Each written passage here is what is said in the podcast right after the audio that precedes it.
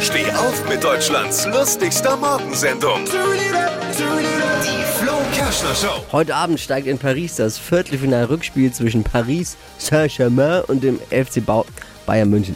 Ja, Viel spannender äh, wird es aber vor und nach dem Spiel zugehen, äh, wenn Flick und Salihamidzic in den Interviews die, und Pressekonferenzen ihren Zoff öffentlich aufführen.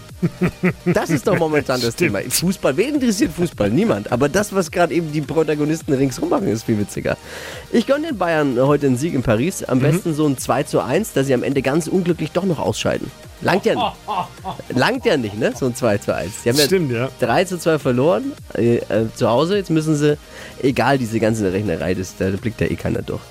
Wird das spannendste Duell der Woche gleich nach Laschet gegen Söder auf jeden Fall.